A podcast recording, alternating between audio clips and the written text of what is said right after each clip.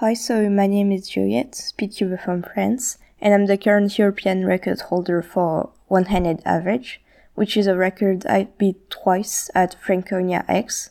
So this competition took place last Saturday in Nuremberg, and it was my first competition in Germany. And overall, I enjoyed it a lot. So it was well organized, nice food, everyone was very friendly, and I made some friends even though I don't speak a word of German. So thanks for having me. Now you hear a new episode of the Fresh Cuba podcast.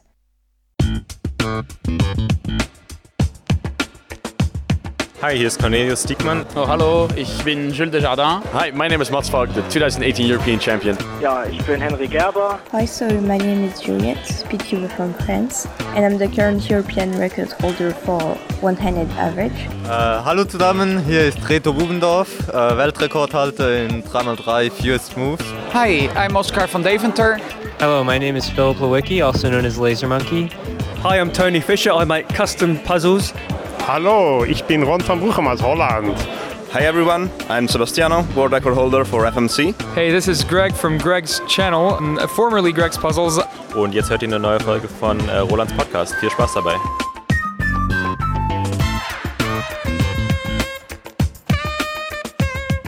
Herzlich willkommen, liebe Zuhörer. Hier ist der FreshCuber Podcast von Roland Frisch und seinem genialen Podcast-Team, ein etwa ein bis zweimal pro Monat erscheinender Audiopodcast rund um das Thema Zauberwürfel und Speedcubing. Gerne möchten wir euch durch Gespräche und Interviews, durch Cubing News und so weiter informieren und unterhalten. Hallo und herzlich willkommen im dritten Jahr des FreshCuber Podcasts. Seltsam, in der vorigen Ausgabe haben wir doch noch das Einjährige mit einem Geburtstagsständchen gefeiert. Aber Ende 2018 ging's los, 2019 gab es dann bisher die meisten Folgen und jetzt die erste Folge 2020. Und dies ist Folge 25, also quasi wieder ein Jubiläum. Das neue Jahr und die Ausgabe 25 feiere ich mit einem neuen Opener. Ist zwar der gleiche Song, aber wie gefällt euch der Zusammenschnitt aus den vielen verschiedenen Intros der vergangenen Monate? Sind doch eine ganze Menge bekannter Cuber inzwischen hier auf Sendung gegangen. Vielen Dank an Juliette Sebastien, dass sie mir das Intro per Instagram Sprachnachricht geschickt hat. Ich glaube, ich habe Juliette etwas genervt, denn als ich es ein paar Tage später nach dem Abhören auf den PC übertragen wollte, da ließ es sich leider nicht mehr abspielen. Also habe ich sie gefragt, ob sie es eventuell inzwischen gelöscht hat, aber bei ihr spielte es noch. Nochmal senden geht bei Instagram leider nicht. Naja, nach ein paar Stunden, dann ging's wieder. War mit ziemlicher Sicherheit ein Serverausfall bei Instagram. Juliette hat also auf der Franconia X 2019 ihren eigenen One-Handed Average Europarekord um etwa vier Zehntelsekunden verbessert.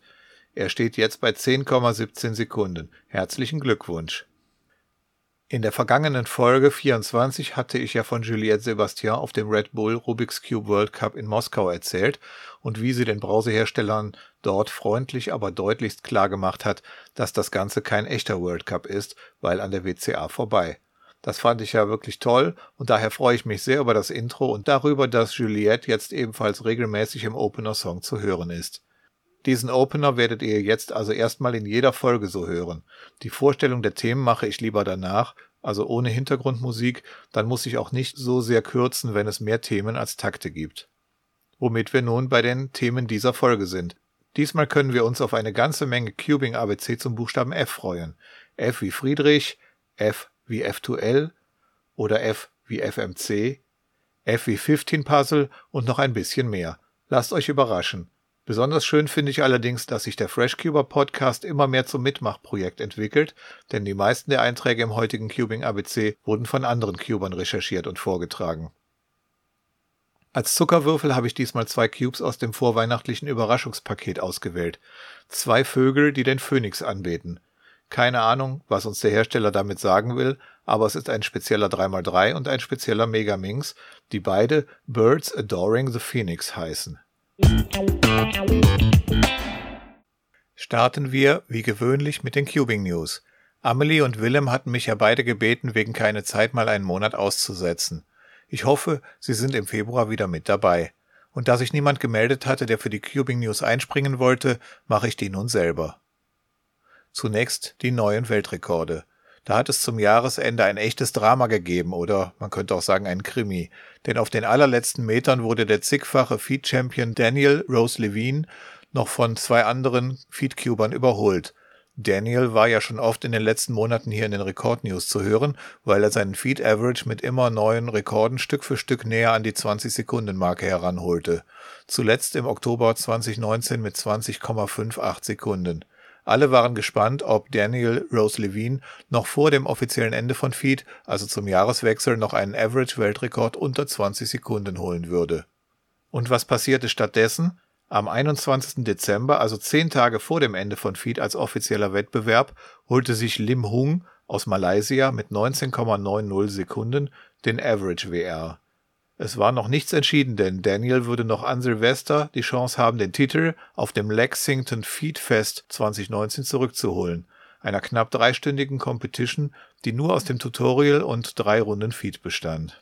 Als sei das noch nicht spannend genug, kam für Daniel dann am 27. Dezember, also vier Tage vor dem Ende von Feed, der nächste Schock. Mohamed Ayman Kohli aus Indien holte sich den Feed-Single-Weltrekord mit 15,56 Sekunden und hatte damit Daniels bisherigen Single-Weltrekord um 1,4 Sekunden unterboten. Daniel konnte daher bestimmt völlig entspannt und ohne Druck zum Lexington Feed Fest 2019 gehen. Hm, wohl eher nicht. Mit dem Zurückholen der WRs hat es jedenfalls nicht geklappt. Und so geht Daniel Rose Levine als Doppel-Vize-Weltmeister in die nun für immer zugeschlagenen Bücher der WCA Feed Champions ein. Nun sind Lim Hung aus Malaysia und Mohammed Ayman Kohli aus Indien zwar nicht so bekannt wie Daniel Rose Levine, aber sie kommen auch nicht aus dem Nichts. Lim Hung hat sich schon mehrfach den Asian Record Average geholt und auch schon den Single Asian Record und auch Mohammed Ayman Kohli hatte schon den asiatischen Rekord Average und zig indische Feed-Rekorde Single und Average. Beide waren also dem Daniel Rose Levine im Wortsinne dicht auf den Fersen. Glückwunsch also zu den beiden allerletzten Feed-Weltrekorden ever. Aber es gab auch noch andere Weltrekorde seit der letzten Podcast-Episode. Und zwar hat Vicenzo Guarini Cecchini aus Brasilien auf der Bernot Feed Friendship 2019 am 14. Dezember einen neuen Square One Weltrekord Average von 6,54 Sekunden geschafft.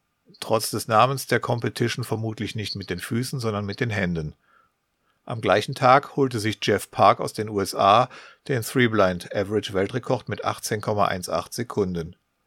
Am 15. Dezember räumte Stanley Chappell auf der Michigan Cubing Club Epsilon 2019 so richtig ab und holte sich gleich vier Weltrekorde, dazu noch in zwei richtigen Big Brain Disziplinen, nämlich den 4x4 Blind Single Weltrekord mit 1 Minute und 2,51 Sekunden sowie den 4x4 Blind Average mit 1 Minute und 8,76 Sekunden sowie 5x5 Blind Single mit 2 Minuten 21,62 und 5x5 Blind Average mit 2 Minuten 27,63. Und auch einen neuen Megaminx-Weltrekord gab es. Juan Pablo Juanqui aus Peru verschönerte sich das Weihnachtsfest mit einer 27,22 Sekunden Megaminx-Single. Schauen wir abschließend noch auf die deutschen Rekorde der letzten Wochen. Bereits am 30.11. holte sich Kevin Gerhardt den deutschen Megaminx Single Rekord mit 31,16 Sekunden auf der Premium Winter und Malte Ihlefeld schaffte am 14.12. einen Average von 24,00 Zügen auf der FMC Germany 2019. Bevor ich nun über neue Competitions spreche, erst einmal die persönlichen News. Auf freshcuber.de sind zwei neue Artikel erschienen. Ich habe nämlich versehentlich ein Paket mit neun ziemlich seltsamen Cubes zugeschickt bekommen, das gar nicht für mich bestimmt war. Zwei davon stelle ich nachher als Zuckerwürfel vor. Der zweite Artikel beschäftigt sich mit der Frage, kann man die Oberseite des Zauberwürfels drehen, ohne die Oberseite des Zauberwürfels zu drehen? Klingt erstmal seltsam, ist aber eine seriöse Frage, vor der zum Beispiel der GAN-Robot steht, denn er hat ja nur fünf Motoren, also keinen Motor auf der Oberseite. Dadurch kann man den Cube besser einsetzen bzw. herausnehmen. In einem Video kann man sehen, wie der GAN-Robot einen Cube löst, bei dem der Scramble, Scramble, ihr hört die Gänsefüßchen, lediglich aus einer einzigen U-Drehung besteht. Welchen Algorithmus er dafür ausführt, zeige ich und dass es noch eine elegantere Lösung gibt. Die Links zu beiden Artikeln findet ihr natürlich auch in den Show Notes, aber auch auf der Startseite von freshcuber.de sind sie derzeit noch zu finden. Übrigens, Wenn ihr über Updates meiner Homepage informiert werden möchtet, könnt ihr in der rechten Spalte auf freshcuber.de die E-Mail-Benachrichtigungen bestellen. Kostenlos, jederzeit kündbar, glitzernd und mit Vanilleduft. In der vergangenen Folge 24 hatte ich ja den berühmten und legendären allerersten Delegate Ron van Bruchem als Interviewgast. Hört es euch an, falls noch nicht geschehen. Gegen Ende des Interviews schlug Ron vor, dass wir uns mal gemeinsam treffen und zusammen cuben sollten. Inzwischen war ich zur Happy New Year Cubing in Horn in den Niederlanden und am Sonntagabend haben wir das dann tatsächlich gemacht. Es war ganz lustig und wir haben tatsächlich unter dem Tisch geraced, blind ohne Inspection mit jeweils einem Rubik's Touch Cube. Ron war natürlich schneller, aber er hatte noch Fehler drin, war also DNF. Ich habe dann abgebrochen, weil ich ihn nicht langweilen wollte und auch noch ziemlich weit zurück war, also auch ein DNF. Ein klares Unentschieden also bei den Senior Cubern Jahrgang 1967 in der neuen Disziplin Touch Blind. Die Competition Happy New Year Cubing Horn 2020 am 4. und 5. Januar war mal wieder sehr schön. Die Aula bot genug Platz, nur die Heizung war wohl ferienbedingt abgeschaltet, weshalb man manch einen in Winterjacke herumlaufen und seine Finger mühevoll auf Cubing-Temperatur halten sah. Bei Pyraminx kam ich unerwartet in die zweite Runde, konnte dort aber meine Zeiten nicht verbessern, ganz im Gegenteil. Dennoch habe ich mich von Platz 60 auf 58 vorgemogelt. Besser lief es bei Clock, wo ich zwei neue offizielle Bestzeiten erreicht habe, 14,07 Sekunden Single und 16,45 Sekunden Average. Ansonsten war es schön, zum zweiten Mal in den Niederlanden auf einer Competition zu sein. Nachdem Joel Citra in Folge 22 ja von holländischen Coms vorgeschwärmt hatte, habe ich das jetzt zum zweiten Mal gemacht und die nächsten zwei sind in Planung. Am Schalttag-Wochenende 29. Februar bis 1. März möchte ich nämlich zur Star Cubing Nijmegen 2020 fahren.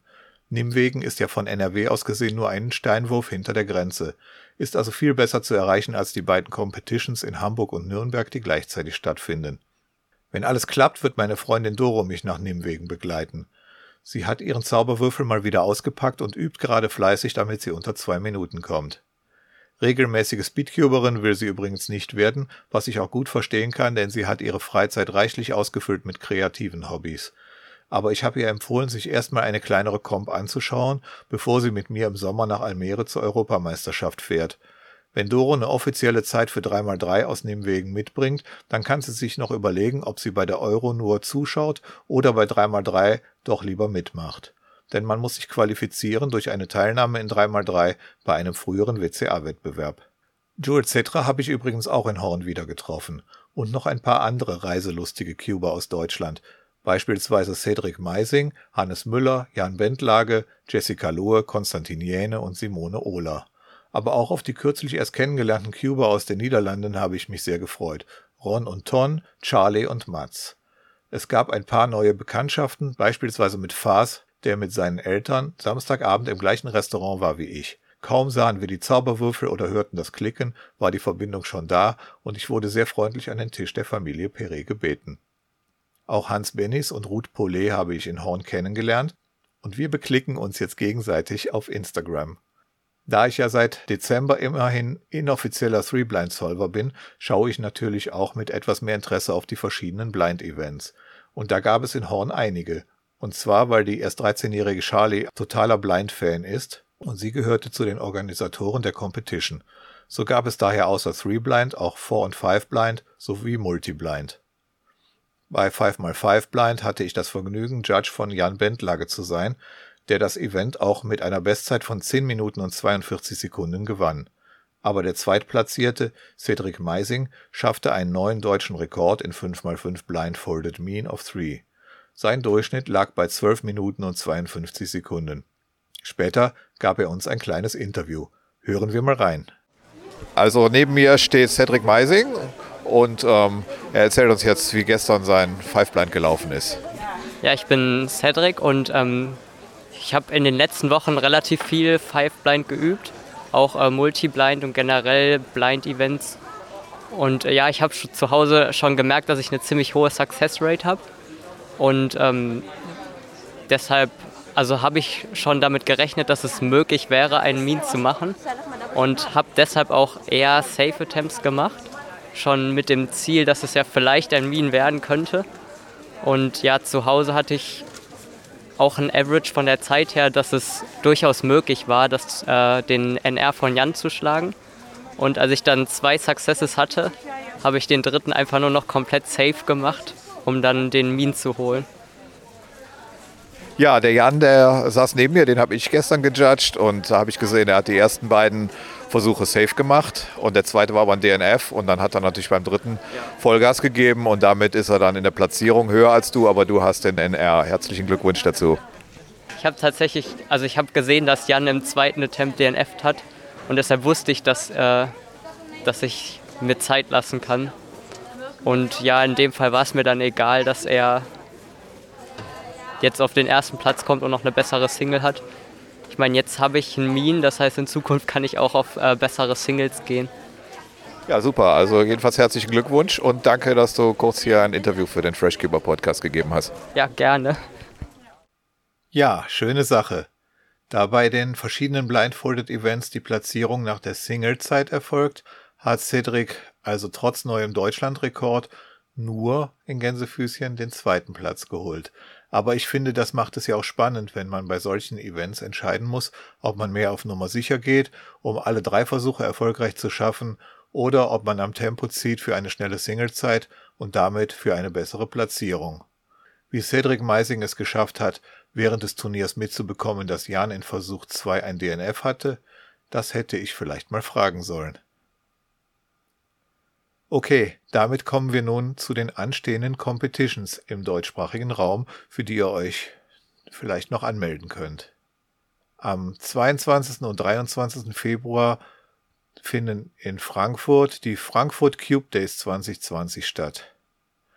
Und am 22. März gibt es die FMC Europe in mehreren Ländern Europas. Eine Location ist im Ruhrgebiet, die andere ist nahe München. Über FMC, also Fused Moves, lernen wir später in dieser Folge noch einiges mehr. Dann als weiteres im Mai, und zwar vom 9. bis 10. Mai, gibt es den Swiss Cubing Cup 3 in Schwyz in der Schweiz. Und dann ist zwar keine Competition im deutschsprachigen Raum, aber die deutschsprachigen Cuber sind natürlich auch offiziell Bestandteil einer Europameisterschaft. Und deswegen erwähne ich es hier auch mal, nämlich die WCA Euro 2020 vom 16. bis 19. Juli in den Niederlanden in Almere bei Amsterdam. Dafür muss man sich qualifizieren und ähm, meine Qualification ist also nur für Pyraminx, für Cube, für 2x2 und für 3x3. An diesen vier Events werde ich dort teilnehmen können. Ich habe mich auch schon angemeldet. Und den Rest der, der Zeit habe ich halt die Gelegenheit, mich mit anderen Cubern zu unterhalten und dort eine schöne Zeit zu verbringen. Sehr viel teilnehmen werde ich leider nicht können. Ja, das waren die Competitions, die ich neu gefunden habe auf der WCA-Seite. Außerdem möchte ich hier an dieser Stelle noch die Termine für die künftigen Zauberwürfel-Workshops und Cubing-Treffen in Köln bekannt geben. Die stehen ja immer ganz oben auf der FreshCuber-Seite. Dort ist ein Artikel fest angepinnt. Und die Termine, die im Dezember bekannt gegeben wurden, sind folgende. Samstag 14. März und Samstag 27. Juni. Also an beiden Tagen findet zunächst erstmal ein Anfängerworkshop statt, da muss man sich für anmelden, aber dann ab 13.15 Uhr gibt es ein offenes Cubing-Treffen. Und da seid ihr alle eingeladen, sofern Köln für euch erreichbar ist. Dann kommt zum Kölner Neumarkt in die Zentralbibliothek und dann haben wir da eine schöne Zeit ab circa 13.15 Uhr, wenn die Anfänger soweit fertig sind mit ihrem Workshop. Und dann können wir dort bis 15 Uhr cuben. Und gewöhnlich bleibt dann noch ein harter Kern übrig, der dann um 15 Uhr, wenn die Stadtbücherei schließt, ähm, mit rüber geht ins Café oder ins Eiscafé. Ja, das sind die beiden Termine. Tragt sie euch schon mal in den Kalender, damit nichts dazwischen kommt. Samstag 14. März und Samstag 27. Juni. Dann ist aber noch ein weiterer Termin dort auf der Seite zu finden. Und zwar wollen wir am Samstag, den 21. März, vielleicht wieder einen kleinen Zauberwürfel-Workshop für Blinde anbieten. Das habe ich ja schon mal versucht. Dieser Rubik's Touch Cube. Gibt es auch einen Artikel dazu auf freshcuber.de. Und äh, wenn ihr jemanden kennt, der blind ist oder sehr stark sehbehindert und der gerne lernen möchte, wie man einen solchen Rubik's Touch Cube löst, dann könnt ihr ihm doch meinen Mini-Workshop empfehlen und der kann sich an mich wenden oder eben an die Stadtbücherei. Also der wahrscheinliche Termin ist 21. März 2020, sofern sich wenigstens ein oder zwei oder drei Interessenten melden. Ja, das waren die persönlichen Termine von den Veranstaltungen, die ich organisiere. Der letzte Block im heutigen News-Teil ist neue Hardware. Und da hat Cedric Schweizer was vorbereitet. Er stellt uns als neuen 3x3 den Falk 3 Elite M vor und dann noch zwei preiswerte schnelle magnetische Big Cubes, die beiden MGC 5x5 und 6x6 von YJ. Ich kann euch heute mal wieder drei Cubes vorstellen. Der erste ist der Walk Elite M und mit dem starten wir direkt mal. Chihi beginnt jetzt auch ihre Cubes personalisierbar zu machen. Das schaffen sie durch drei verschiedene Federarten, die man austauschen kann. Man kann aber auch die Magnetstärke ändern mit den Center Caps. Der Cube ist magnetisiert zwischen Ecke und Kante und auch zwischen Mitte und Kante. Man hat drei Arten von Center Caps, die jeweils andere Magnetstärken haben. Der Würfel hat eine Kantenlänge von 55,5 mm und wiegt 76 Gramm. Er hat 50 Grad normales Corner Cutting und einen halben QB Reverse Corner Cutting. Er hat ein smoothes Drehgefühl, weshalb er von vielen Cubern gemocht wird. Der Cube kostet 45 Dollar und hat damit ein recht gutes Preis-Leistungs-Verhältnis. Ich habe den Cube noch nicht ausprobiert, aber ich werde ihn mir zum Geburtstag wünschen. Jetzt stelle ich euch noch zwei neue YJ Cubes vor. Einmal den YJ MGC 5x5 und den MGC 6x6. Der 5x5 ist sehr schnell, hat ein smoothes Drehgefühl und ein sehr gutes Corner Cutting. Er hat eine Kantenlänge von 62 mm und wiegt 136 Gramm. Der MGC 5x5 ist einer der besten 5x5s auf dem Markt. Mit einem Preis von nur 22 Dollar hat er ein perfektes Preis-Leistungs-Verhältnis. Jetzt stelle ich euch noch den 6x6 vor. Er ist sehr schnell, wodurch man auch sehr gute Zeiten erreichen kann. Außerdem ist sein Corner Cutting auch sehr gut, wodurch man keine oder nur wenige Lockups bekommt. Dadurch, dass der Cube keine Lockups hat, ist sein Drehgefühl auch sehr, sehr smooth. Er hat eine Kantenlänge von 65 mm und wiegt 175 Gramm. Der Cube kostet nur 25 Dollar, wodurch das Preis-Leistungs-Verhältnis sehr, sehr gut ist. Viele Leute sagen auch, dass es der beste 6x6 auf dem Markt ist. Deswegen werde ich mir den ebenfalls zum Geburtstag wünschen, weil ich einen besseren 6x6 brauche. Das war's von mir in diesem Monat. Wir hören uns im nächsten Monat wieder. Ciao. Dankeschön auch an den zweiten Cedric dieser Folge. Übrigens, Cedric Schweitzer hat ein 3 Minuten YouTube-Video gemacht, welches seine derzeitigen Main Cubes sind. Ich tue das Video mal in die Show Notes. Anschauen und abonnieren lohnt sich. Das waren die Cubing News der Folge 25 im FreshCuber Podcast.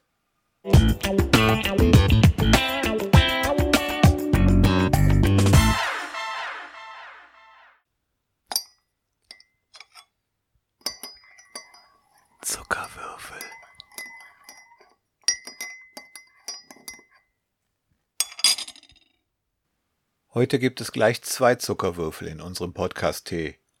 Eine Megamix-Variante und eine 3x3-Variante. Beide heißen was mit Birds Adoring the Phoenix und beide sind von Shengshao Sengso. Der eine kostet zum Beispiel bei Z-Cube, von wo ich sie unerwartet zugeschickt bekommen habe, knapp 7 Dollar, der andere knapp 3,50 Dollar. Für den guten Zehner können die beiden Vögel also schon bald euch gehören. Wie vorhin schon mal erwähnt, hatte ich die beiden gar nicht bestellt, sondern sie sind ganz unerwartet bei mir angekommen, zusammen mit einigen anderen Cubes, die ich mir größtenteils gar nicht erst bestellt hätte. Die ganze Geschichte könnt ihr getarnt als Weihnachtsmärchen auf freshcuber.de lesen. Natürlich gibt's auch Bilder dieser Sammlung von ziemlich verrückten Cubes. Doch bevor wir die Phoenix Cubes näher anschauen, habe ich erstmal den Namen gegoogelt. Phönix ist ein mythischer Vogel, der am Ende seines Lebenszyklus verbrennt oder stirbt, um aus seiner Asche wieder neu zu erstehen. Ihr kennt ja vielleicht die Redewendung wie Phönix aus der Asche für etwas, das in neuem Glanz unerwartet wieder erscheint. Vielleicht feiert Sheng Shao damit, dass sie inzwischen wieder ganz gute Cubes herstellen, also quasi wie Phönix aus der Asche gekommen sind. Ich weiß es nicht. Außerdem steht da nichts von anderen Vögeln. Wenn man Birds Adoring the Phoenix googelt, dann kommt außer diesen beiden Cubes auch bei Google ein buntes chinesisches Kinderbuch auf den Bildschirm 100 Birds Adoring the Phoenix auf Amazon.com.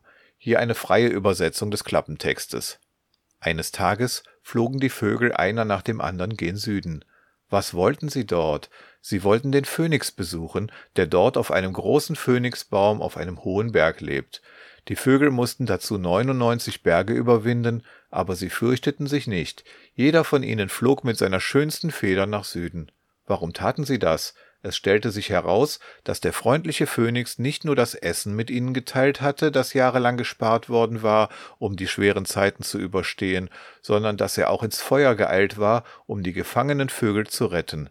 Das rührte die Vögel, und so kamen sie aus allen Richtungen, um das schönste Kleid für den Phönix zu machen, der alle Federn im Feuer verloren hat.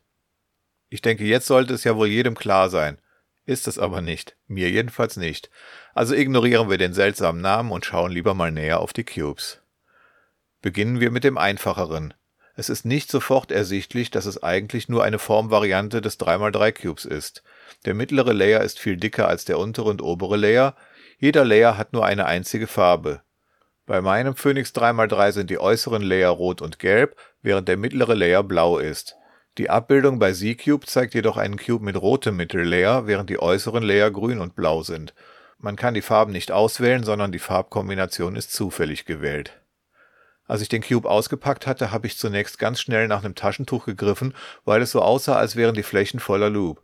Das war aber zum Glück nicht der Fall, sondern der Phoenix 3x3 hat eine Oberfläche, die gleichzeitig rau strukturiert, aber glänzend ist. Dieser Look, der gefällt mir sehr gut und der Phoenix 3x3 dreht sich auch ganz gut. Wenn man ihn beschreibt, klingt das fast nach einem Fischer Cube, aber das ist er nicht.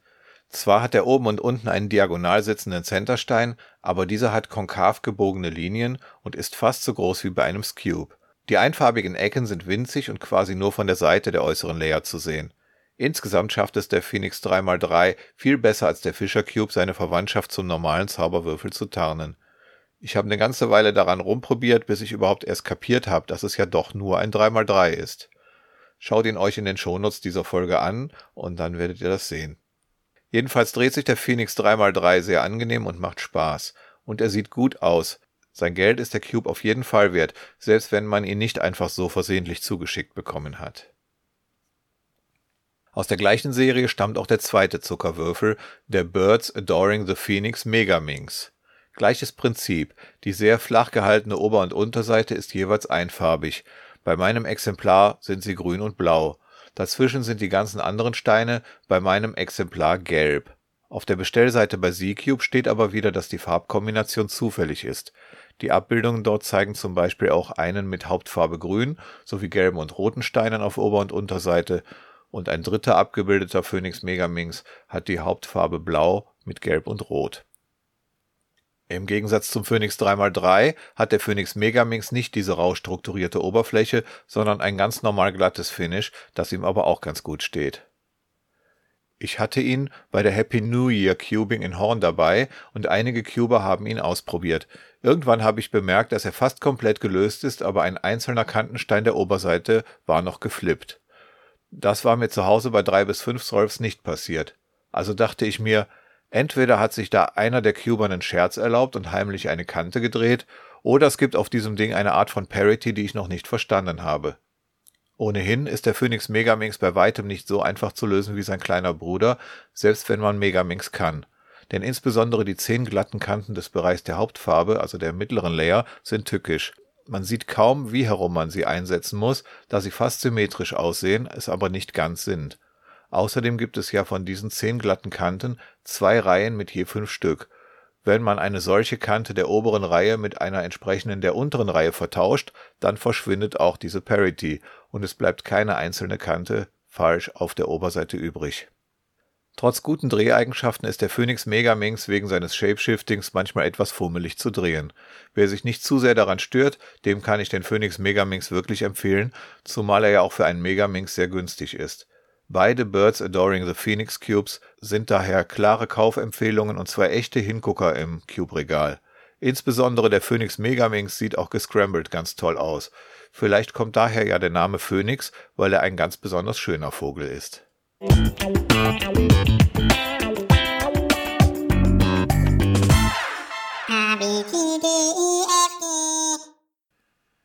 Cubing ABC waren wir zuletzt in Ausgabe 22 bei F wie frisch angekommen. Zum Buchstaben F gibt es aber noch einiges mehr zu sagen. Mein tolles Podcast-Team hat mal Ideen gesammelt, welche Cubing-Begriffe alle mit F beginnen und einen Lexikon-Eintrag wert sind. Und dann hat sich jeder, der Zeit und Lust hatte, was herausgegriffen. Also freut euch auf F wie Fang-Shi, wie 15 Puzzle, wie F2L, wie FMC, wie Freshcuber Podcast und wie Friedrich. Los geht's mit Henry Gerber, der uns etwas über F wie Fang-Shi erzählen möchte. Das ist der Cube-Hersteller, dessen Logo-Sticker gewöhnlich ein F-S zeigen. Ja, hier ist Henry. Moin. Ähm, ich erzähle euch heute ein bisschen was über den Würfelhersteller Fangshi. Ähm, und zwar ist das ein Würfelhersteller mit ein bisschen Nostalgie mittlerweile. Die ersten Würfel von denen waren 3x3s. Die kamen im Jahr 2013, 2014 auf den Markt. Und der beka wohl bekannteste Würfel von denen ist der Fangshi Shuang Ren. Das war halt ein 3x3 und das war so ein Contender zum Moyu Weilong. Ähm, wie gesagt, das ist alles schon ein paar Jahre her.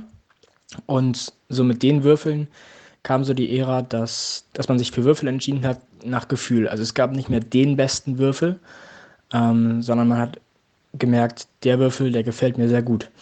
Ähm, für mich selbst, ich habe den auch sehr lange benutzt. Die äh, Würfel sind Fangshi-typisch immer sehr sandig, fühlen sie sich an.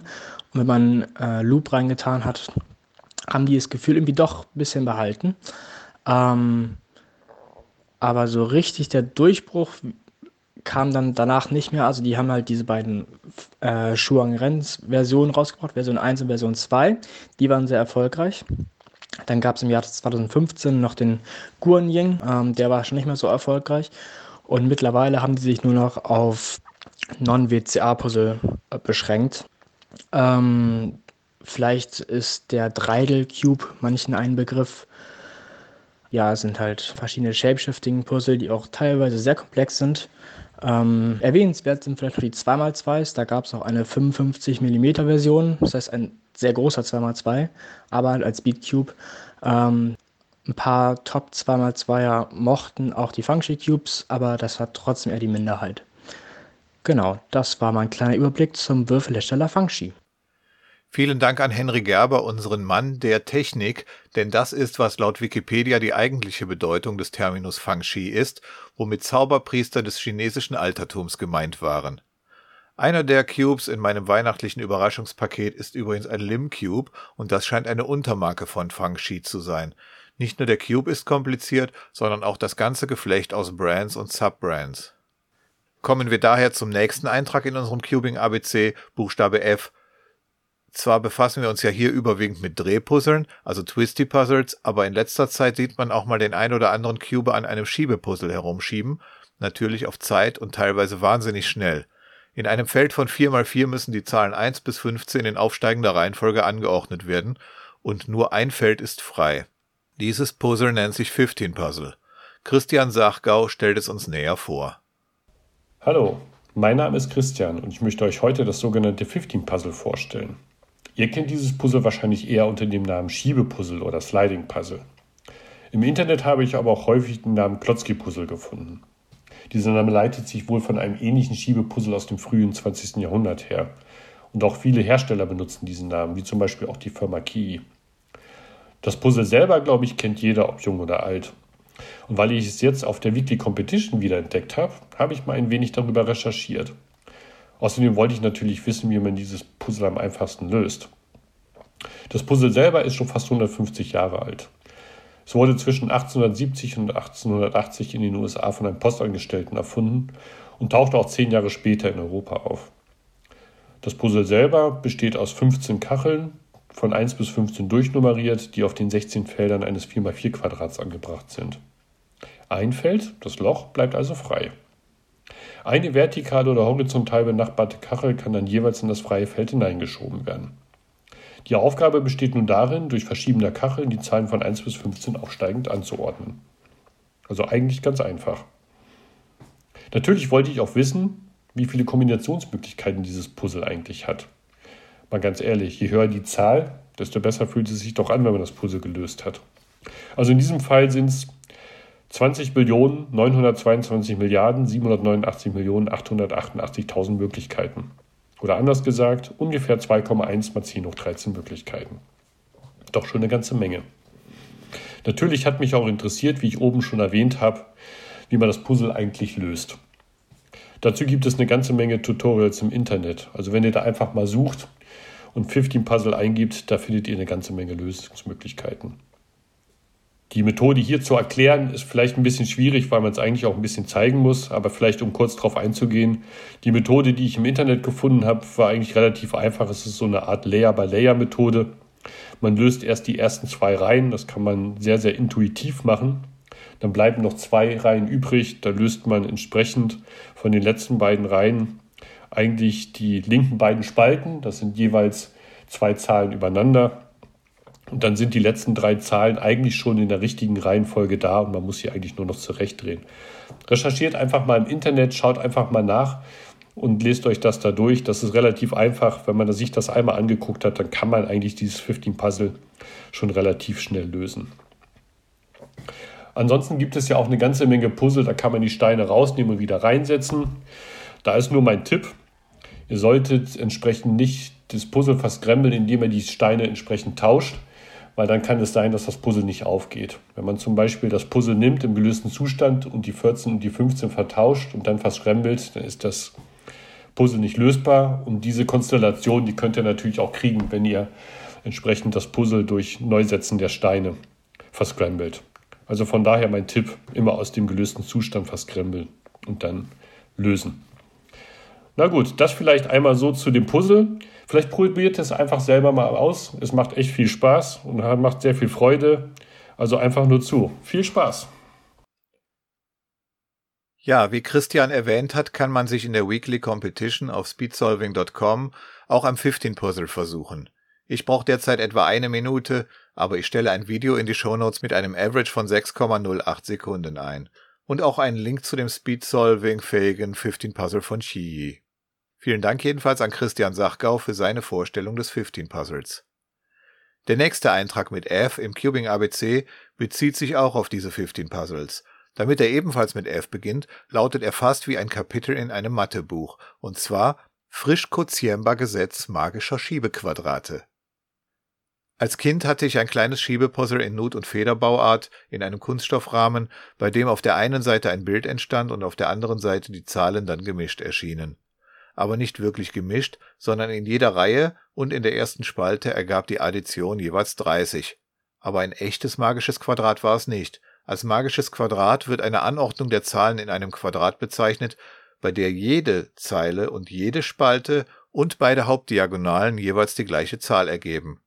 Wäre es nicht möglich, die Zahlen eines 15 Puzzles so zu schieben, dass sich ein magisches Quadrat ergibt? Zunächst hat ein magisches Quadrat noch nichts mit dem Schiebepuzzle zu tun.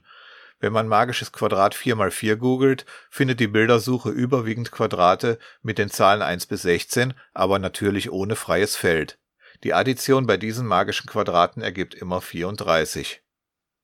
Meine Idee war nun, wenn ich von einem solchen magischen Quadrat auf jedem Feld 1 abziehe, habe ich nicht Zahlen von 1 bis 16, sondern von 0 bis 15. Die 0 wäre dann das freie Feld und die Summe würde in jeder Reihe natürlich vier weniger, also immer 30 ergeben. Besonders schön wäre es natürlich, wenn sich das freie Feld wie bei der normalen Lösung des Schiebepuzzles ganz unten rechts befinden würde. Also habe ich in der Bildersuche nach Lösungen geschaut, die die Eins auf einem Eck Platz hatten. Und dann habe ich die Klötzchen meines Schiebepuzzles entsprechend in den Rahmen gelegt und geschaut, ob es lösbar ist oder nicht. Christian hat ja vorhin erklärt, dass nicht jede Stellung lösbar ist, wenn man die Klötzchen nicht schiebt, sondern frei einsetzt sondern quasi nur jede zweite. Der erste Versuch jedenfalls Pech gehabt, unlösbar. In der letzten Reihe stand nicht 13, 14, 15, sondern 13, 15, 14. Also das nächste probiert, wieder unlösbar. Nach circa acht bis zehn Versuchen wollte ich nicht mehr an Zufall glauben, also habe ich zunächst ausprobiert, wie sich das mit den lösbaren und unlösbaren Zuständen bei der Standardlösung verhält. Verschiebt man diese so, dass sich die Reihe um 90 Grad verdreht ergibt, also in der Spalte am rechten Rand 1, 2, 3, 4, dann links daneben 5, 6, 7, 8 und so weiter, so ist das Puzzle unlösbar. Ebenso, wenn man 90 Grad nach links dreht und auch wenn man horizontal oder vertikal spiegelt. Eine diagonale Spiegelung oder eine Drehung um 180 Grad hingegen bleibt lösbar. Nun habe ich angefangen, näher nach magischen Quadraten und nach 15 Puzzles zu googeln und hatte gehofft, eine Erklärung zu finden oder ein perfektes magisches Quadrat für das Schiebepuzzle, das lösbar ist und unten rechts das freie Feld hat. Dabei bin ich auf die Webseite koziemba.org von Herbert Koziemba gestoßen, der einen 15 Puzzle Optimal Solver programmiert hat. Am Fuß der Seite beschreibt Herr Koziemba, dass es zwar 7040 verschiedene magische Quadrate gibt, aber nur die Hälfte, also 3520 sind lösbar. Ihm habe ich meine Beobachtung und meine Frage nach einem lösbaren magischen Quadrat mit freiem Feld unten rechts genannt, und er hat freundlicherweise sehr schnell geantwortet. Wir hatten einen interessanten Schriftwechsel und Herr Koziemba hat seine Software genutzt, um die magischen Quadrate mit einer 1 in der oberen linken oder unteren rechten Ecke auf Lösbarkeit zu überprüfen. Das Ergebnis ist das, was ich als Titel vorhin spaßeshalber Frisch-Koziemba-Gesetz magischer Schiebequadrate genannt habe. Tatsächlich sind nämlich alle magischen Quadrate, die die 1 auf der unteren rechten Ecke oder entsprechend gespiegelt bzw. gedreht auf der oberen linken Ecke haben, unlösbar. Gut, dass ich sie nicht alle ausprobieren musste, sondern Herr Koziemba seine Software dafür hat. Herbert Koziemba hat außerdem Folgendes herausgefunden. Zitat Wenn man das 4x4 Quadrat wie ein Schachbrett einfärbt, haben alle möglichen freien Felder der lösbaren magischen Quadrate eine andere Farbe als das Feld unten rechts. Das ist auch eine interessante Entdeckung. Aber warum das so ist, warum es also keine perfekte Lösung für magische Schiebequadrate gibt, erschließt sich mir daraus nicht. Der Screenshot auf koziemba.org zeigt übrigens das magische Quadrat mit der kürzestmöglichen Lösung. Mit nur 35 Zügen kann es aus dem gelösten Puzzle hergestellt werden. Das war der Eintrag Frisch Koziemba Gesetz magischer Schiebequadrate im Cubing ABC. Weiter geht es mit First Two Layers, auch F2L genannt. Cedric Schweitzer hat dazu einen Beitrag vorbereitet. Jetzt hört ihr meinen Teil zum Buchstaben F und da stelle ich euch jetzt das F2L vor. F2L ist ein Schritt der CFOP-Methode und hat insgesamt 167 Fälle. F2L ist eine Abkürzung und bedeutet First Two Layers. Das heißt, wenn man bei der CFOP-Methode mit dem Kreuz fertig ist, macht man danach F2L, also die ersten zwei Ebenen. Es gibt insgesamt drei Stufen von F2L. Einmal die intuitive Stufe, dann die Advanced Stufe und dann alle Fälle. Beim intuitiven F2L muss man nur drei Hauptfälle wissen. Dort reduziert man jeden anderen Fall zu einem der drei Hauptfälle. Bei Advanced F2L gibt es insgesamt 41 Fälle. Dort kann man nur die Fälle lösen, die auch nur beim letzten F2L-Paar auftreten können. Und bei der letzten Methode kann man natürlich jeden Fall mit einem Algorithmus lösen. Am besten lernt man erst intuitives F2L, übt damit ein bisschen und dann lernt man langsam Advanced F2L und noch ein paar extra Fälle. Die besten Videos zu F2L sind meiner Meinung nach von JPerm. Das heißt, ihr könnt euch da ruhig die Tutorials von ihm anschauen. Das war's, was man alles zu F2L wissen muss. Vielen Dank an Cedric Schweitzer. Die Links zu den Videos von JPerm packe ich natürlich auch in die Show Notes. Ich persönlich erkläre die drei Grundtypen des intuitiven Anfänger F2L ja ganz gerne mit Tiger, Krokodil und Adler, so wie es im YouTube-Video Redo's Hunting Story sehr einprägsam erklärt wird und wie ich es auch auf freshcuber.de übernommen habe. Auch diese Links kommen in die Show Notes. Wir kommen gleich nochmal indirekt auf F2L, denn das ist ja Bestandteil von CFOP, das auch Friedrich-Methode genannt wird. Doch zunächst kommt F wie FMC, also Fused Moves. Einer der besten Cuber bei FMC-Wettbewerben ist Reto Bubendorf aus der Schweiz, den ich gefragt habe, ob er für das Cubing ABC seinen Sport vielleicht in zwei bis fünf Minuten vorstellen möchte.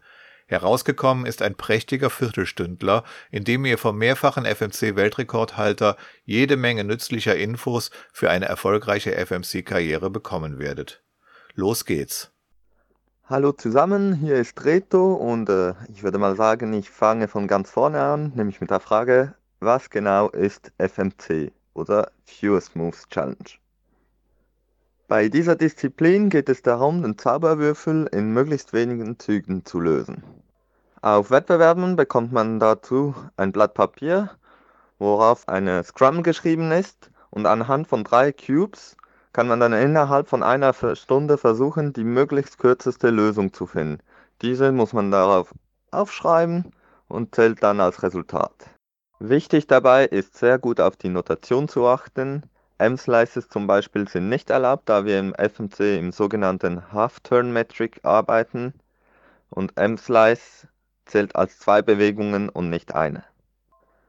Natürlich fragt man sich relativ bald, wie bekommt man denn möglichst wenige Züge hin? Und äh, im Verlaufe der Zeit haben sich na, logischerweise immer mehr Methoden entwickelt, um den kürzesten Weg zu finden.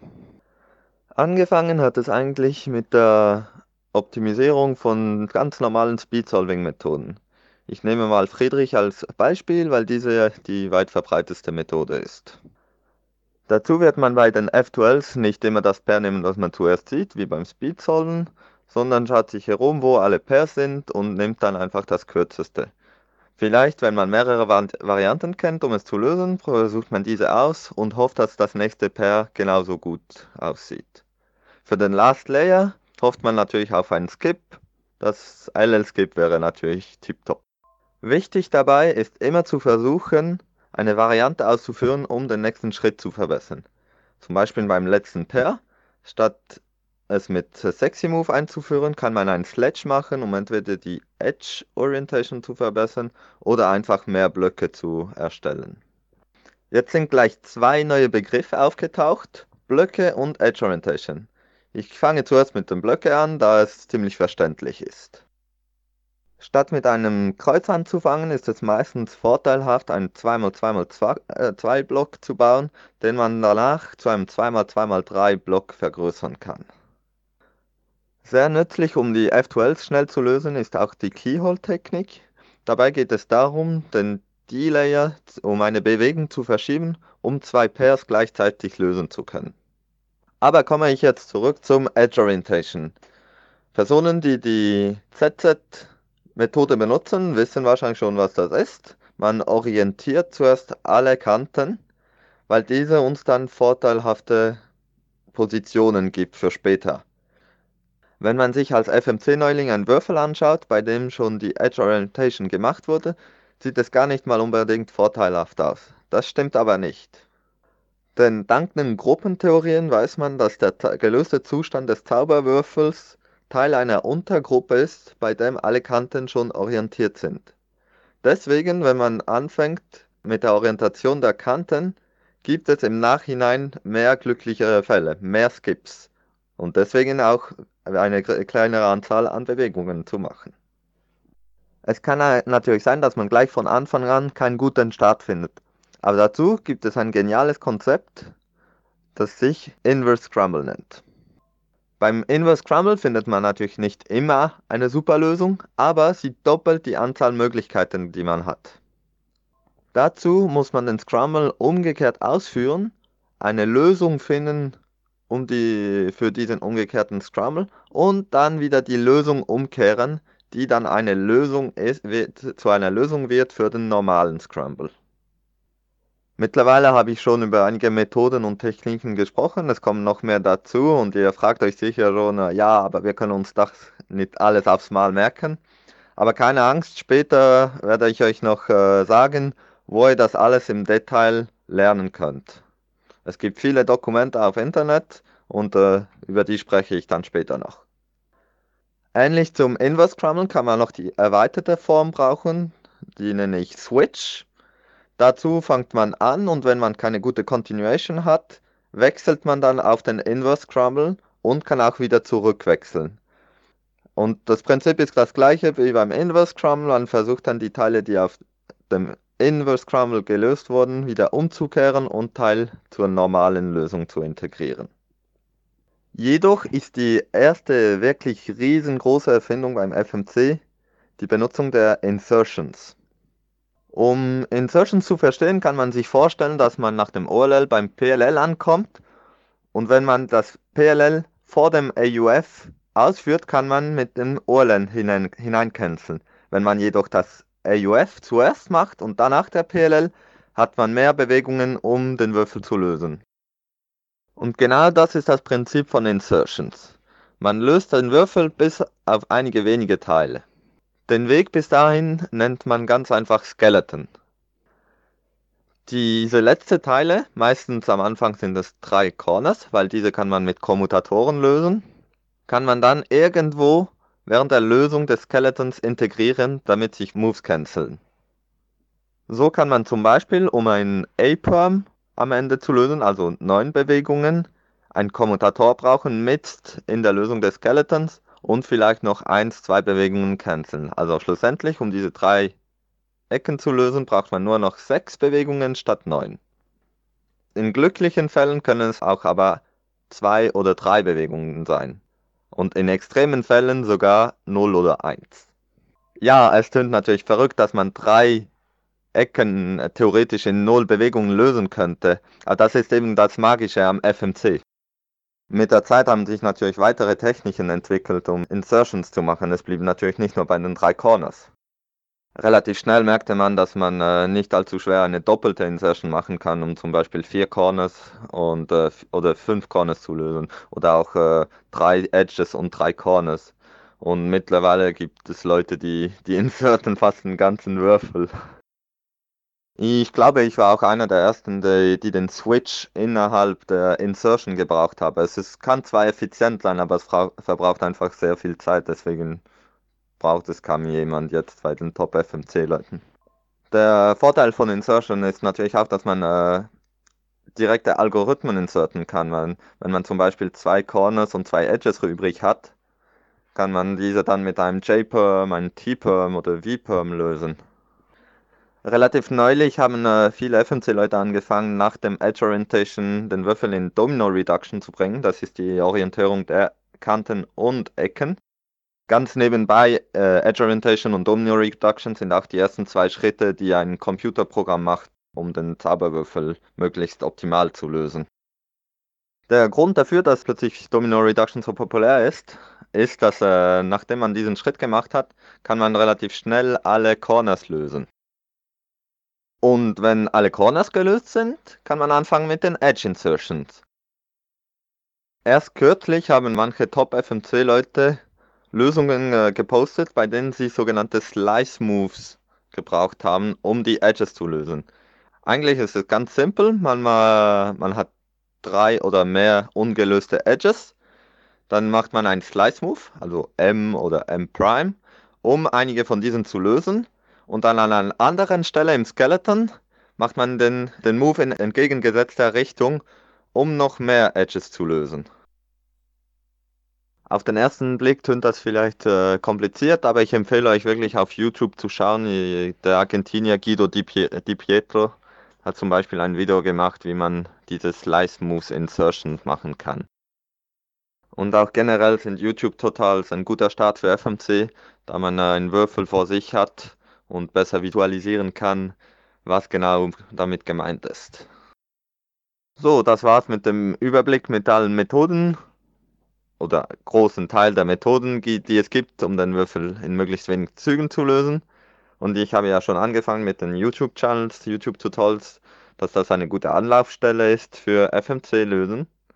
Dennoch finde ich, das bisher beste Dokument, das gemacht wurde, ist ein PDF von Sebastiano Tronto, könnt ihr einfach auf Google eingeben, FMC Tutorial Sebastiano Tronto, dann kommt ihr auf sein Dokument und dort ist wirklich von kompletter Anfang bis äh, sehr guter Körner alles drin, was man lernen kann. Sehr hilfreich ist auch eine Facebook-Gruppe, die logischerweise FMC heißt, wo viele Leute nach Tipps fragen oder ihre Lösungen posten und ja, es ist sehr interaktiv und man kann viel daraus lernen dort. Also die, die nicht schon in der Gruppe sind, wird, geht doch mal vorbeischauen, macht eine Anfrage, weil es, es ist, glaube ich, eine Pri private Gruppe und vor allem lernt viel. Äh, wenn ihr euch selber vorbereiten wollt äh, für Competitions, es gibt viele Internetseiten, die Weekly Contests anbieten, sei es der Deutsche Forum oder andere internationale Foren. Und dort kann man sich auch immer gleich mit anderen Leuten vergleichen, sehen, wie sie eine bessere Lösung oder schlechtere Lösung hatten das alles analysieren. Und schlussendlich äh, ein gutes Tool zum Lernen ist auch äh, das Programm Cube Explorer. Das äh, könnt ihr herunterladen und es gibt auch verschiedene Tutorials dazu. Es gibt sehr viele Möglichkeiten. Ich brauche es extrem viel. Es ist eben ein Programm, das immer die optimale Lösung bringt. Nicht nur um den Würfel zu lösen, aber zum Beispiel um den Würfel bis auf drei Corners zu lösen oder um die OLLs möglichst schnell, also möglichst kurze OLLs zu lernen. eigentlich fast alles kann man dort, wenn man es bedienen kann, kann man dort eingeben. Äh, wenn ihr also vorhabt, an einem Wettbewerb mal teilzunehmen, habe ich ein paar Tipps für euch. Zum Beispiel äh, Rotationen sind erlaubt auf der Lösung. Sie zählen als äh, Null Bewegungen, also es gibt keine Bewegungen dazu. Aber vermeidet sie so gut wie möglich, denn wenn man Rotationen in der äh, Solution hinzufügt, es, äh, passiert es oft, dass man äh, Cancellations nicht mehr sieht. Und wenn man diese nicht macht, dann äh, ja, kann man relativ schnell sehen, dass ein A von einem R gefolgt wird und dass eigentlich null Bewegungen sind statt zwei. Äh, es ist mir natürlich klar, dass am Anfang ist es sich sehr ungewohnt, zum Beispiel B oder D Bewegungen zu machen. Aber dafür gibt es eigentlich einen guten Trick. Äh, beim FMC habt ihr, dürft ihr ja drei Würfel haben, dann könnt ihr einfach einen Würfel neben euch hinstellen, der weiß oben hat, grün vorne. Und dann dreht ihr an den anderen Würfel so viel herum, wie ihr wollt. Und wenn ihr zum Beispiel am anderen Würfel einen, den blauen, die blaue Seite bewegt und nicht mehr wisst, wo, wo das ist, könnt ihr einfach auf dem anderen Würfel schauen. Ah, der, die blaue Seite ist hinten, also ist das ein B-Move. Und äh, weil, weil B, also wenn es in Gegenuhrzeigersinn ist, immer ein Prime dazu kommt, kann, kann man sich gar nicht verfehlen. Wenn ihr dies macht, achtet einfach immer darauf, dass ihr die Centers im Überblick behält, weil ja diese bestimmend sind für was für eine Bewegung gemacht wird. Also den weißen Center drehen ist äh, up, den grünen ist front, den orangen ist left und so weiter. Was ich natürlich auch bemerkt habe, ist, dass viele, die mit FMC anfangen oder es nur ab und zu mal machen, sehr häufig DNFs abgeben auf Wettbewerben äh, weil es an, in einer Strategie fehlt. Was ich immer mache, ist ein Backup zu haben, also eine Lösung, die meistens noch nicht allzu gut ist, aber die ich auf meine, ja, so wie im Hinterkopf habe, dass falls es wirklich schlecht läuft, dass ich diese nochmals herausholen kann in den letzten zwei Minuten, kurz aufschreibe und wenigstens etwas habe zum Abgeben. Bei einem höheren Niveau macht man dann sogar so genannte Skeleton Backups, also man, man löst alles bis auf die drei Corners und dann äh, sucht man andere Skeletons, zum Beispiel alles bis auf drei Edges, alles bis auf zwei Edges, zwei Corners. Und dann je nachdem, war so 10 Minuten vor Schluss, was uns am besten erscheint, behält man im Kopf und tut dann kurz die Insertions, äh, Insertion dazu machen. Und dann hat man äh, die Lösung so. Also, äh, mein letzter Punkt ist für die, die richtig gut werden wollen in FMC, ich denke mal, das äh, Wichtigste daran ist, sich nicht dazu zu zwingen. Es gibt Tage, an denen es nicht läuft, man macht zwei Versuche und beide sind richtig schlecht. Aber an einem anderen Tag geht es wieder gut. Und wenn man gerade keine Motivation hat, es, es, braucht nicht viel und man kommt äh, wieder dazu. Also wie gesagt, es gibt viele Weekly Contests. Ich persönlich habe, als ich äh, angefangen habe mit FMC, das war so um 2013, habe ich fast jede Woche die, die drei Scrambles gelöst äh, auf dem deutschen Forum.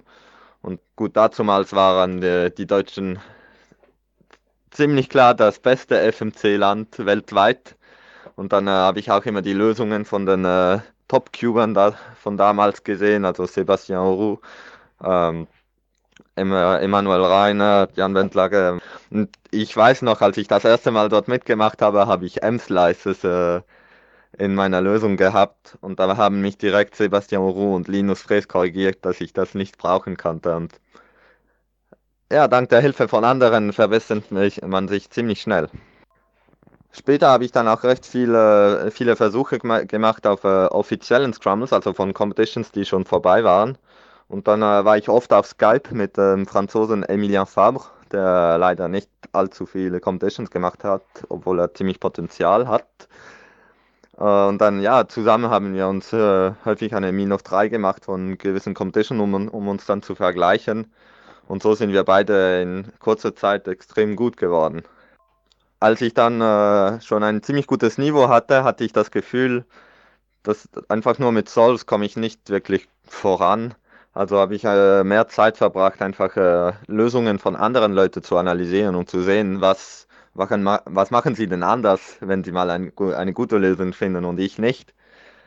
Ich habe auch extrem viel mit äh, Cube Explorer herumgespielt, einfach um, wenn ich äh, bei einer Lösung von jemand anderem oder mir, mir selbst äh, eine Stelle hatte, wo, wo man einfach nichts Gutes sah, bin ich ziemlich schnell immer auf Cube Explorer gegangen und dann äh, sieht man, äh, der hatte dann eine gute Lösung gefunden. Und äh, letztens habe ich auch so kleine Mini-Quiz gepostet auf der Facebook-Gruppe, FMC-Facebook-Gruppe, wo man äh, nur der, die letzten sieben oder fünf Bewegungen suchen musste, um zu drei Corners oder drei Edges zu gelangen, aber die meistens kontraintuitiv waren. Und das, das war schon ziemlich schwer für, für viele Leute, also auch für mich selbst. So, dann würde ich sagen, war es das wohl von mir und äh, natürlich F, das steht für FMC und nichts anderes. Also bis bald. Vielen, vielen Dank an Reto Bubendorf, der mir das Ganze in 52 WhatsApp-Sprachnachrichten geschickt hat. In den Shownotes gibt es Links zu den Empfehlungen von Reto. Der nächste Eintrag im Cubing ABC mit F lautet FreshCuber Podcast. Thomas Schuhkraft hat sich dieses unendlich wichtigen Themas angenommen, auch wenn Reto der Meinung ist, F stünde für nichts anderes als FMC. F wie FreshCuber Podcast. Seit Ende 2018 erscheinende deutschsprachige Cubing News. Initiiert von Roland Frisch und inzwischen schon 25 Mal erschienen. Die erste Folge war noch eine Ein-Mann-Produktion. Von Folge zu Folge kamen aber immer weitere Helfer für verschiedene Themen dazu und Roland koordiniert diese. Jeder, der Lust hat mitzumachen, kann seinen Beitrag leisten. Ich persönlich hoffe noch auf viele Folgen, da ich in jeder Folge wieder etwas Neues lerne. Danke an dieser Stelle an alle Beteiligten für diese tolle Arbeit. Vielen Dank auch an Thomas Schuhkraft, der schön zusammengefasst hat, worum es hier im Podcast geht. Wenn du also auch Lust und Ideen hast, wie du mitmachen könntest, dann melde dich gerne bei mir, beispielsweise in den Kommentaren unter den Shownotes dieser Folge auf freshcuber.de. So, einen haben wir noch mit dem Buchstaben F, und zwar F wie Friedrich, Friedrich Jessica und die nach ihr benannte Friedrich-Methode. Friedrich Jessica, geboren 1964 in der Tschechoslowakei, wenn man in alten Quellen nachschaut, dann findet man zum Beispiel, wo über die WM 82 berichtet wird, keine Jessica Friedrich, sondern Jiri oder Jiri Friedrich. Jiri Friedrich erreichte bei der World Rubik's Cube Championship 1982 in Budapest, also in Ungarn, Platz 10 und zwar mit 29,11 Sekunden. Dann erreichte Jessica Friedrich im Jahr 2003 bei der World Rubik's Games Championship den Platz 2 in Toronto, Kanada war diese zweite WM oder wie manche sagen, die erste WM in der Neuzeit. 17,12 Sekunden Single und 20,48 Sekunden Average of 5 waren ihre Zeiten im Finale und gleichzeitig ihre PBs bis heute. Ich bin da ehrlich gesagt immer noch nicht, dabei habe ich bessere Cubes als Jessica Friedrich damals. Ein gewisser Ron van Bruchem war dort übrigens Delegate und etwa zwei Sekunden langsamer als Jessica Friedrich, was für Platz 8 im Finale gereicht hat. Schaut man sich das WCA-Profil von Jessica Friedrich an, dann sieht man, dass sie nie etwas anderes als 3x3 gemacht hat. 2005 und 2007 hat sie nochmal an zwei Competitions teilgenommen, aber die Bestzeiten von 2003 nicht mehr erreicht. Bekannt ist Jessica Friedrich aber weniger wegen ihrer Teilnahme an den ersten beiden Weltmeisterschaften, sondern wohl hauptsächlich wegen der nach ihr benannten Friedrich-Methode. Und das ist der letzte Eintrag im Cubing ABC für heute, die Friedrich-Methode. Die meisten Speedcuber verwenden heutzutage die Lösungsmethode, die vielen als Friedrich-Methode oder als CFOP bekannt ist. CFOP steht für die einzelnen Schritte der Lösung. Cross, dann F2L, was uns Cedric Schweitzer ja vorhin kurz vorgestellt hat, und dann OLL und PLL. Weil sich CFOP irgendwie komisch schreibt bzw. spricht, anfangs gab es auch Leute, die haben brav CFOP gesagt, hat sich für einige Jahre der Begriff Friedrich-Methode großer Beliebtheit erfreut. Dadurch entstand bei vielen der Eindruck, die Methode sei von Jessica Friedrich erfunden worden. Das stimmt so allerdings nicht. Jessica Friedrich hat diese Methode 1995 auf ihrer Website vorgestellt und dadurch populär gemacht. Damals war das Internet wirklich noch Neuland. Das Internet ist für uns alle Neuland. Ja, 1995. Ich glaube, da hatte ich noch nicht einmal ein Modem. 1996 habe ich dann, glaube ich, mit diesem seltsamen Internet angefangen. AOL-CD und so. Die Älteren werden sich vielleicht erinnern. Meine damalige private Homepage ruffrisch.de ging jedenfalls 1997 an den Start und war noch ein zauberwürfelfreies Gebastel aus HTML-Code im Texteditor. Webmaster zu sein in den 90ern, das war Hexerei und das Werk von finsteren Mächten. Doch zurück zu Jessica Friedrich, die das Glück hatte, ihre Homepage auf dem Server einer Universität betreiben zu können, denn sie ist Professorin an der Bingham University New York. Sie beschreibt ihren Weg, den Zauberwürfel zu lösen, als My System und das mag zu der Verwirrung geführt haben, sie sei die Erfinderin. CFOP bzw. Friedrich ist ja auch mein System, den Cube zu lösen. Zwar beschreibt Jessica Friedrich, wer ihr beim Ergänzen von Algorithmen geholfen hat, aber die CFOP-Methode an sich gibt es schon viel länger. Mit dem Cross zu beginnen war wohl die Idee von David Singmaster, der inzwischen 80 Jahre alt ist und der auch die Cube Notation entwickelt hat. Während ich mich in den 1980ern noch mit irgendwelchen gezeichneten Pfeilen auf Cubes selbst verwirrt habe, hatte er wohl die Idee, das Ganze viel praktischer mit Buchstaben zu lösen.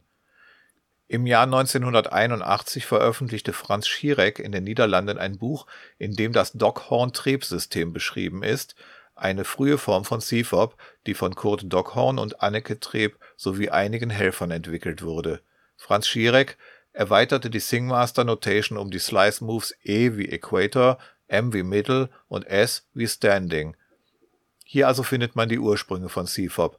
Vermutlich hat Friedrich dies 1982 bei der WM kennengelernt und dann bis zur Veröffentlichung 1995 wahrscheinlich noch einiges daran verbessert. Sicherlich hat Jessica Friedrich einen riesigen Anteil daran, dass CFOP heute die populärste und erfolgreichste Speedcubing-Methode ist und daher kann man ruhig Friedrich-Methode sagen, finde ich. Aber erfunden hat sie CFOP nicht. Will man die Erfinder ehren, sollte man vielleicht am besten erweitertes Dockhorn-Treb sagen. Oder man sagt einfach CFOP, denn an diesem genialen Kuchenteig haben außer Jessica Friedrich auch ganz viele andere mit herumgeknetet.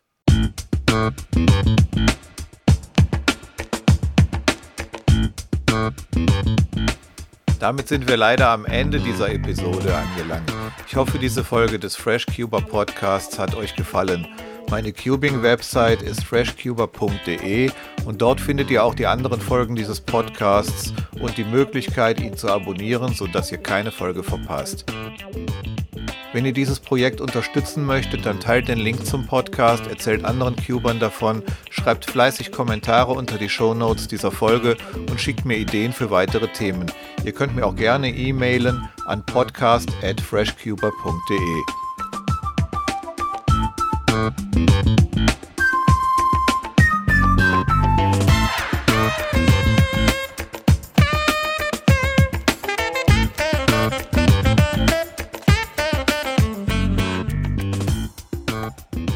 Die nächste Folge, also Episode 26 des FreshCuber Podcasts, erscheint hoffentlich im Februar. Es wird eine Folge mit Cubing News und anschließendem Interview sein. Vielleicht gibt es sogar das erste auf Englisch geführte Interview mit Voiceover auf Deutsch. Schauen wir mal. Das war's für heute. Vielen Dank fürs Zuhören. Bis zur nächsten Episode wünsche ich euch eine gute Zeit mit viel Spaß beim Cuben. Bis denne.